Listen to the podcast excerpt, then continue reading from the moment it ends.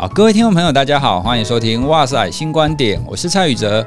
我们今天的节目呢，是一个比较特别的企划，这个企划呢叫做“这次换我们听你说”，也就是说，我们这一次的节目是邀请一位我们节目的听众，听听听众想要聊什么主题，然后来节目上跟我们聊。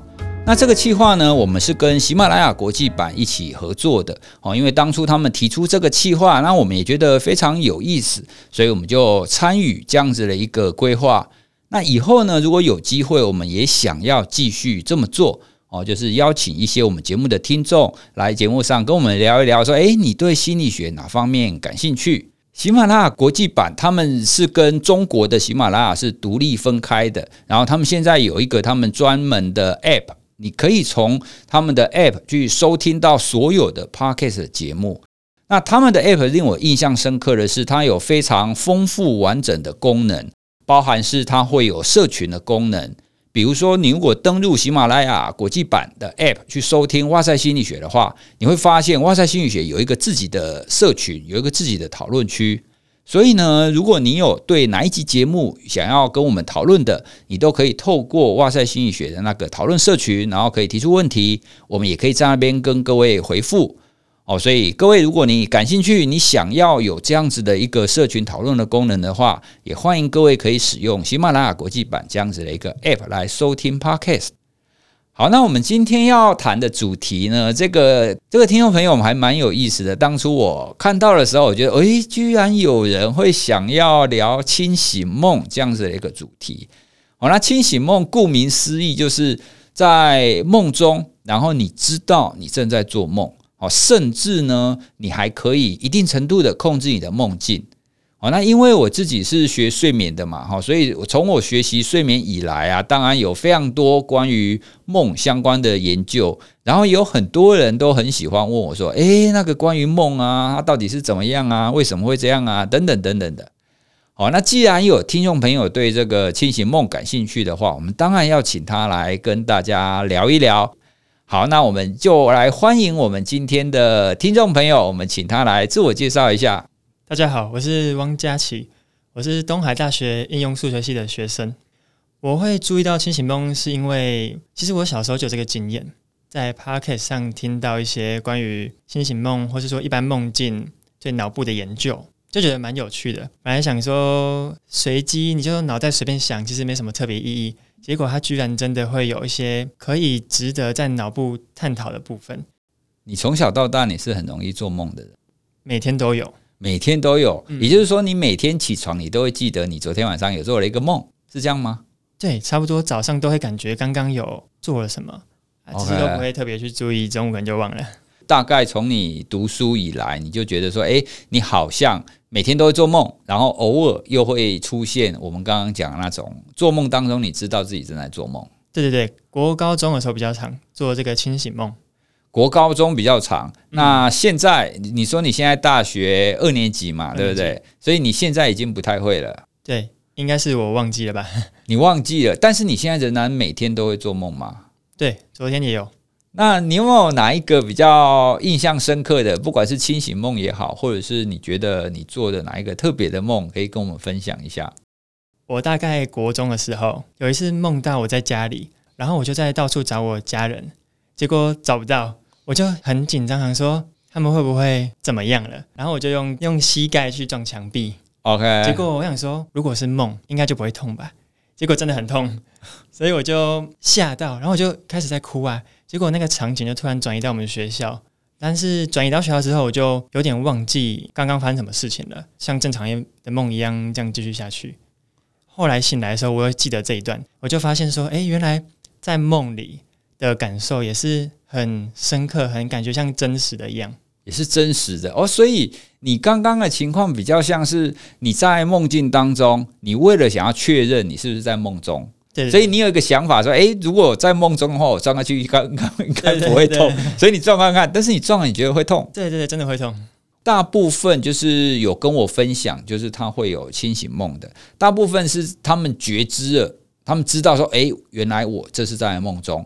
那你刚刚讲的那个，其实你没有那么确定你在梦中，可是你有一个想法，你想要确认，嗯，对对对，对，可是就你刚刚那个讲法，诶，其实我觉得你在梦中的逻辑是对的。诶，你在梦中，因为通常我们不是很常讲说，嗯，我来捏看看，如果捏捏捏自己一下，说对会痛的话，应该就是真的，不是梦嘛，对不对？但是你刚刚的说法是你撞了，可是你还是觉得痛，那也是真的在梦中。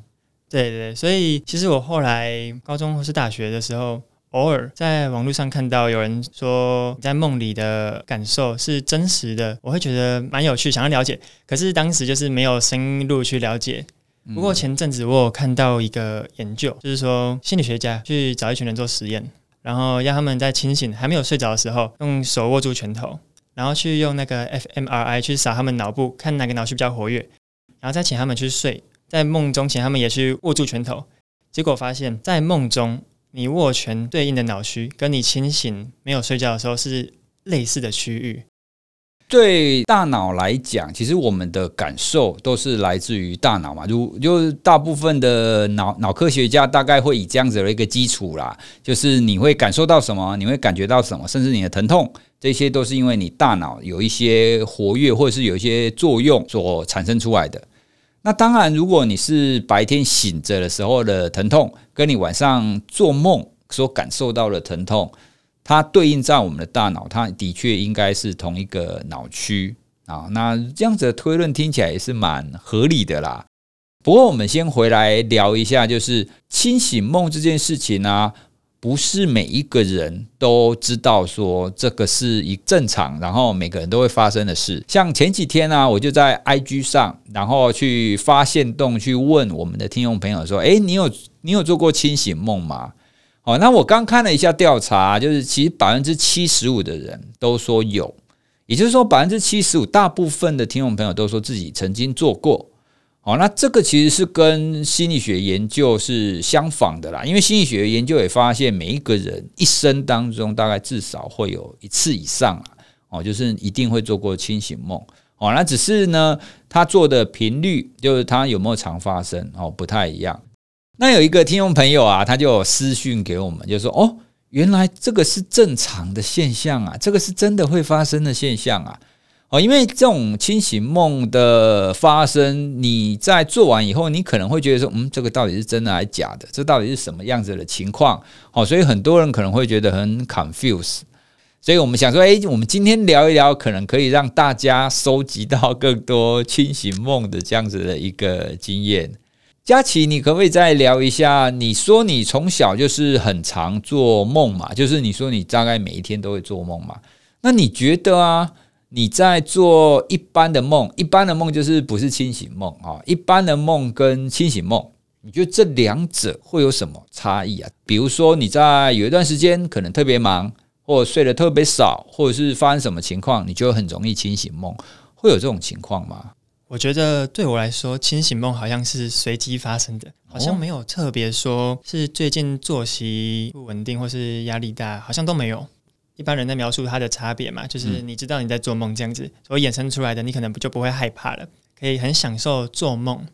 其实有时候醒来都会有点觉得可惜，应该继续做下去的这样子。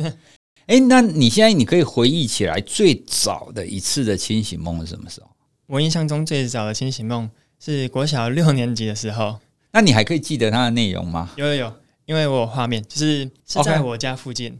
然后我就是走在路上。结果我就感觉好像哪里怪怪的，我就觉得好像是做梦吗？我一直很想飞起来啊，然后我就有点像是站直了，但是只有小腿以下部分是往上举的，结果没有撞到地板，就是飘着，然后一直往前飞，我就觉得很爽，因为是，然后我就在马路上从啊，这样听起来，因为你刚刚讲了两个关于你的清醒梦的经验嘛。所以你的清醒梦的经验，它的梦境的内容都会是你跟你生活比较像的吗？对，真的都是跟生活有关的。OK，所以你你的清醒梦比较不会是哦，比如说你突然变成了一超级英雄啦，或者是变成一个异世界的人，那可能看到恐龙啊，还要看到坏人追杀你啊，不会是那一种，都比较是生活情境的。其实也有诶、欸，有遇过坏人。或是说刚刚恐龙嘛，有僵尸的，有遇过。因为我小时候其实背着家人偷偷玩那些僵尸游戏。OK，这一集播出去被他们知道了。大概六年级的时候，电脑他们经过电脑前面，画面都切了，这样子。没关系，这是非常正常的，每一个人都会经历过这一段的成长过程。他就遇到僵，梦到僵尸，然后我就感觉我是好像是在做梦，嗯、所以我就想要往上飞走，结果就用那种游泳蛙式的动作一直往上游，然后还真的慢慢往上在飘了，结果就没有被抓到，很神奇。我在空中看着这些僵尸。其实很多听众朋友他都会很羡慕这种会做清醒梦的，因为听起来就非常吸引人嘛。我们来说第一层的清醒梦好了，其第一层的清醒梦，也就是说你知道你自己正在做梦。好，那这种这种情况，大家就会觉得说，哇，你好像多了另外一个生活经验或生命经验一样嘛，对不对？因为你白天有你的生活，但是你晚上你做梦，你可能又过了另外一个另外一个人的生活。好，那当然，这前提是你的梦不要是噩梦了哈。你的梦不要是噩梦的话，你做清醒梦，你知道你自己正在经历另外一个故事。那另外更进阶的就是你在梦中，而且你可以控制你的梦，就像你刚刚讲的那一种。哦，那那一种，我想很多人都会非常的羡慕吧，就是很很希望自己也可以这么做。你觉得你之前做清醒梦的经验啊？你觉得有做清醒梦跟没做清醒梦？对你来讲，起床以后你的感觉会有不一样吗？哦，就比如说你的心情啊，或者是你觉得有恢复的程度啊之类的。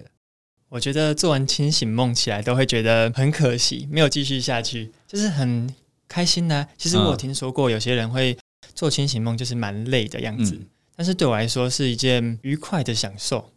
哦，就有点像运动完，运动本身可能有点累，啊、运动完就感觉很舒畅。啊，有点可惜，怎么没有继续持续下去这样子的感觉？其实研究梦境的那一些学者啊，他们对清醒梦还是有一些定义啦。他们有其中一个定义是说，如果你的梦是最后一个，就是你在梦中你感觉你是清醒的，就是你知道你正在做梦这件事情，是因为你快醒来了，在梦中就会中断，然后你就说啊，惨了，我要醒过来了，然后中断你就醒过来。那这一种他们的定义是这一种不叫清醒梦，这一种是因为你在做梦梦到一半而中断了。那你之所以在梦中会知道你正在做梦，是因为你的清醒的脑区已经开始醒过来了，快醒了。好，对对对对，所以才会变成是你在梦中有有有这种觉察感啊。哦，所以他们做清醒梦的那些研究者，他们是排除这一种，就是你不能是做完梦刚醒来的。他说这种不算。所以我那个时候看到的时候，我自己是觉得蛮遗憾的，因为我大部分的清醒梦，我自己本身就很少做梦，做清醒梦又是更少。这种少数的做清醒梦的经验，都是最后一个，都是我刚刚跟你描述的那种情况，就是啊，对，这个很棒啊，惨了，我要醒过来了，然后就醒过来了。一定程度的，我也很羡慕会做清醒梦的人啊。我想再说一个关于清醒梦的经验，我记得有一次。遇到一群坏人要追杀我，我也不知道我怎么发现这个是梦境，可能是周遭都很模糊的感觉，我就觉得应该是梦境吧。我想要阻止那群坏人过来，好像也办不到，我就知道这是梦境呢，所以我不应该怕他。但我当时的逻辑是这样的，我说这个是梦境，那我就故意等他跑过来，然后在他要打我之前我就醒来，最后在他打我之前，我很专心的尝试起床，第一次不成功。他打下去之后，我就真的起床了。这个算清醒梦吗？诶、欸，我觉得你这个也很有趣耶。也就是说，你在梦中知道自己在做梦，而且你在梦中试图让你自己醒过来。对对对。那你以前有曾经有过在梦中试图让你醒过来吗？类似的经验没有，没有。所以那一次是唯一的一次，但是没有成功。对，可是别人打了你，你就醒过来了。对对对。诶、欸，那他打你那一次啊，你在梦中会痛吗？不会，我觉得应该是，我觉得醒来应该也是我自己意识上叫醒、唤醒的，只是他有一个延迟啊，就是我来不及叫醒自己这样。Uh huh. OK 哦，所以你觉得那个唤醒你，其实也也也是你自主的唤醒的，只是没有立刻而已。假设你现实有一个按钮按下去，你可以离开，哦、你可以马上逃走啊，结果那个按钮可能就是按两下没反应，按三下有反应这种感觉。你以前如果很常做梦，或是很常做清醒梦啊，那你有曾经找过什么样子的答案啊？为什么这样子的梦境？我一直都是认为说，我这个观点应该也是看网络上或是生活中的，嗯、就是日常生活中发生的事情，在梦里去重播一遍啊，稍微做个整理，我觉得比较像是随机发生的。所以你不觉得？因为有有一些人会觉得说，诶，梦境是你潜意识的展现啊。你白天有什么欲望，你有什么想要的东西没有完成，所以就会在你的梦中出现。你觉得你自己梦境的经验比较不像这样子？其实说不定这个也解释得通，因为我一直小时候玩那个 CS 啊，还是看别人玩《恶灵古堡》，就觉得哦僵尸好像，我觉得它很有趣，觉得僵尸是一个科幻的东西，那可能想要它真的发生，所以梦到这个东西，说不定是这样啊。其实就我自己的观点，我我觉得这两者其实都还是可以用你刚刚讲的第一个，就是梦境的内容有可能是你白天的讯息或你白天的想法的一个随机的出现啊。虽然说是随机的，可是呢，它有可能当中有一些 weighting，有一些不同的权重哦。比方说你在白天一直想的，一直非常渴望，一直想要，因为你想要一个东西，你就会常常想到它嘛，这样就会一直出现在你的脑海里。诶，那像这一种啊，大脑就会判断说，哦，那这件事情可能是重要的。哦，那既然这件事情是重要的，那这个讯息哈，比如说你刚刚讲的 CS 这个讯息，就远比你白天其他的讯息它的权重更高，所以它进入你的梦中的几率，哦，它可能就会调高。我自己是觉得说，这种在做大脑资讯整理的情况底下进入到你的梦中，这样子的一个比较偏脑科学的说法。如果要用来解释，就是那种梦境是你的潜意识，是你的欲望展现的话，我自己是觉得也是说得通啦。因为既然是你的欲望，你白天一定会想到嘛。那既然你想到，就是你可能就会很常想，那很常想，哎，自然而然，它就在你梦中出现的几率就会比较高。哦，那有一个研究，它其实蛮有意思，它其实在谈日有所思，夜有所梦这件事啦。那有一些人会觉得说，哎，奇怪。有的时候，我今天所做的事，我其实并不是在今天晚上梦到的，我可能会延迟。哦像比如说，我今天来跟你录音，那我我今天晚上的如果做梦的话，我可能不会梦到录音，可是录音的情节可能会在两三天后才会出现。就是你的生活事件要反映在你的梦境，其实会有一个 delay。那个研究也发现类似的现象，他就是让他白天给他一个作业。然后看他什么时候晚上会不会出现，就跟这个作业相关的梦境内容。他发现的确会，而且他是会延迟，跟我们有的时候说亲人过世会回来托梦，有没有？哦，那其实托梦这件事情，它基本上也很有趣啦。像是大部分的人都会说，在头七的时候，就亲人过世，不就前面有七天嘛？头七的时候，然后你就会梦到就是过世的亲人回来，就是梦中跟你讲话嘛。很多人就会把它解释成说，哦，对，因为在这段时间头七的时候，那这个亲人他可能有什么东西要跟你讲，所以会进来你的梦中。套用我们刚刚讲的脑科学的说法，它就比较像是哈，因为亲人过世这件事情，它可能是对你来讲是一个很重大，然后很强的一个讯息嘛，对不对？这个讯息就进入到你的脑子里面，可是呢，它可能不会当天就开始在梦中播出来，哦，它可能会延迟个几天，而且啊。头七的那几天，其实我们在台湾的民俗都会是有一个仪式嘛，就是你需要就是帮这个过世的亲人啊折莲花啦，还是干嘛之类的，对不对？哦，所以在头七的时候，你也会很常想到就是过世的这个亲人。哦，所以像这样子啊，它就会变成是好。那我们其实也可以解释说，为什么在这种亲人过世的情况。然后在头七的时候，我们都会很常梦到这个亲人回来我们的梦中，然后跟我们说说话。一种说法当然是说，哎，这个是做一个道别啦，对不对？很温馨嘛。脑科学就是比较不温馨、比较无趣的说法，就是像我们刚刚那个样子，就它其实是反映了你在最近白天所想的啊，很渴望、很常想到的一件事。那你觉得做梦跟不做梦？你会觉得梦境可以帮助你有一些创意，或者是灵感，或者什么的吗？因为其实也有很多科学家也好，或者是有很多创作者都会说，诶，他可以从梦中找到一些灵感，或者是说他在白天没有解决的问题，他在梦中找到答案。好，那你既然这么会做梦，每天都会做梦，你曾经有过这样子的经验，就是你在梦中寻找到某一个灵感，或者是某一个你没有解决掉的问题，但是在梦中找到一个解决方法。我有这个经验，好像是我做大学备审的时候，那个版面配置要怎么画，我在梦中就觉得应该要怎么做怎么做，哦，好啊，就这么做，好像是这件事情。其实像我我们刚刚讲了，在梦中可以帮助你就是解决问题，这个其实也有心理学家有做过类似的研究。哦，那他们的做做法其实也很简单，就是让一些人，然后在清醒的时候，然后让他们去解决一些很难解决的问题。那这个题目很多东西都没有解开，然后接下来就让他们去睡觉。醒过来之后，他们就发现啊，那一些睡觉的人如果有做梦的话，他解开问题的比例就会提高。啊，如果有睡觉但是没有做梦，哦，那他解开问题的比例就是一样，不会特别多。哦，所以他这个研究他讲的并不是说你一定会在梦中就是梦到答案，他谈的是说你只要有做梦，就会有助于你。的这个问题解决啦，有有很多人可能会像你刚刚讲的，大概知道他有做了一个这样子的梦，可是你醒过来以后啊，你如果要问他说：“诶，你刚刚做了什么梦啊？”你可不可以描述一下？其实都不记得，对，他大部分都不记得。整体来讲，你觉得你的清醒梦是偏好的还是偏不好的？我觉得梦里都是正性的。我是蛮享受清醒梦的过程，无论里面是不是出现了平常日常生活中不喜欢的事物。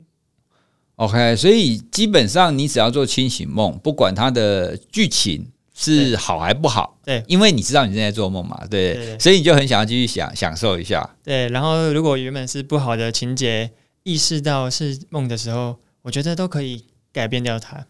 你讲到这个，就让我想到，其实有一些创伤后症候群的个案，PTSD 它就是属于一种在，因为他以前可能会遭受一些比较特别负向的一些经历，好像最有名的就是在战争那些退伍军人，他虽然退伍了，已经不在战场了，可是因为战场的一些画面、一些经经历，让他觉得太痛苦，所以呢，他在梦中会不断的重复那样子的一个梦境。哦，他就一直梦到以前他在战争的时候，然后会觉得他很痛苦。哦，那这种创伤后症候群的个案啊，他们有其中一种治疗方法，就是让他们学习怎么做清醒梦。做做清醒梦之后呢，他们就会有类似你刚刚讲的，说，呃，对，他可能又回到以前战争的情况了。但是第一个，他说，诶，我我知道我正在做梦，诶，所以他不用那么担心，他的那个负向情绪就没有那么大。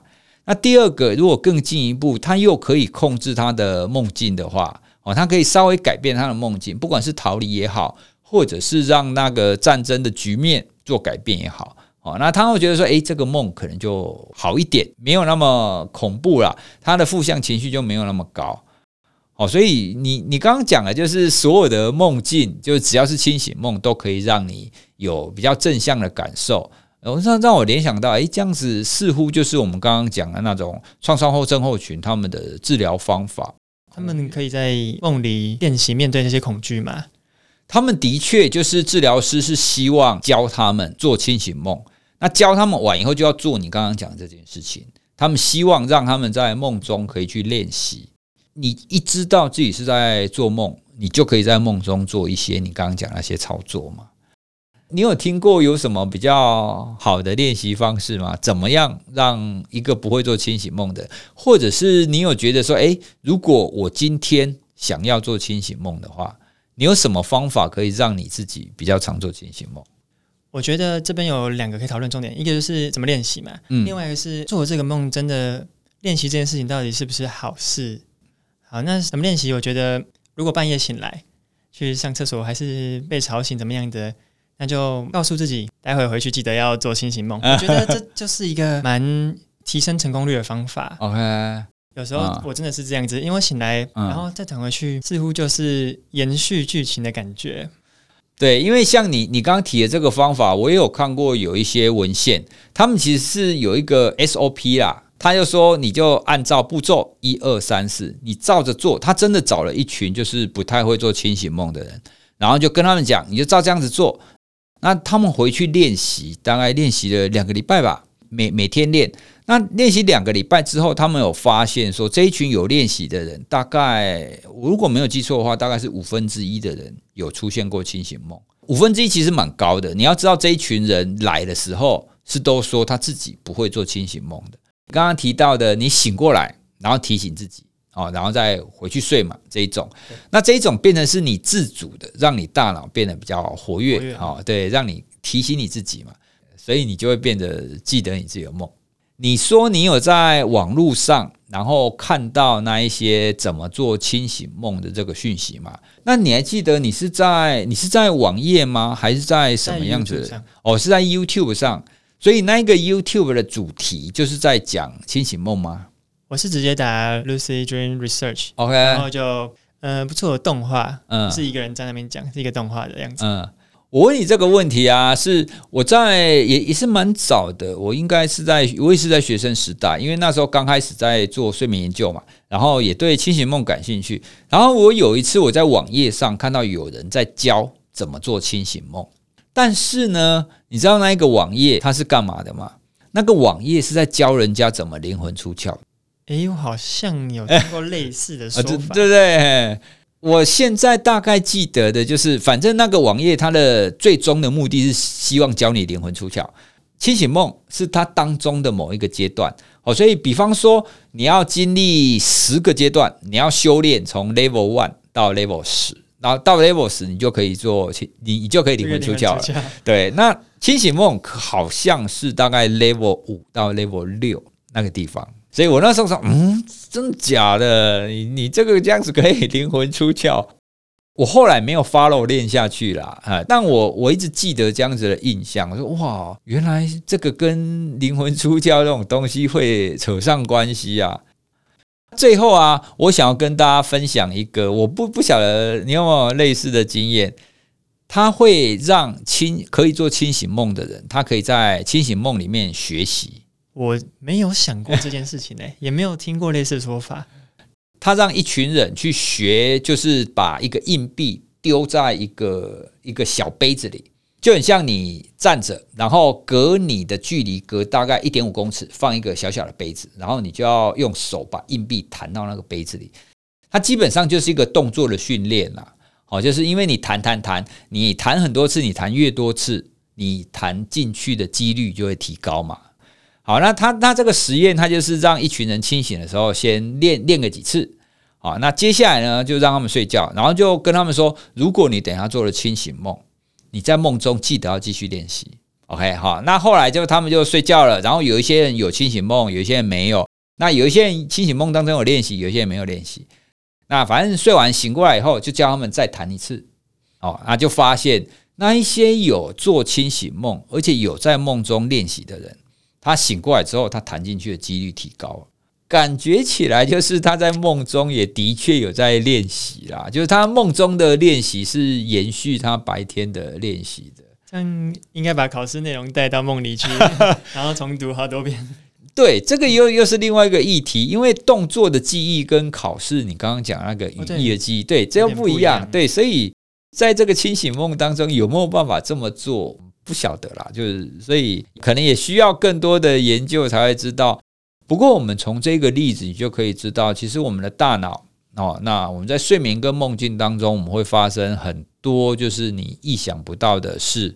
我以前在做睡眠研究的时候，我一直有一个想法，到现在仍然也是啦。我觉得说，如果你要解开你大脑的秘密哦，那你就必须要解开梦境的秘密。你到底为什么会做梦？那这当中的机制到底是什么？它的意识之间，它的相关联，它的变化到底是怎么产生的？哦，那当你可以解释这个梦境的产生之后，你才会对大脑整个的心智的运作有更进一步的了解了。哦，因为现在的心理学家所研究的心智，基本上是研究醒着时候的心智。它这当中到底是怎么过渡过去的哦？那目前仍然是非常值得探讨的一个地方啦，非常有趣。好，那我们今天的节目呢，就是非常开心可以邀请到听众到节目上来跟我们聊聊关于清醒梦这个议题。如果各位听众朋友，你有什么想要来我们节目上一起跟大家聊的主题呢？也欢迎你可以私讯给我们。主题合适，我们可以安排时间的话，我们就会邀请你到节目上来，一起跟我们聊一聊哦。好，那我们今天的节目就聊到这边，好，谢谢大家，谢谢大家，谢谢。谢谢。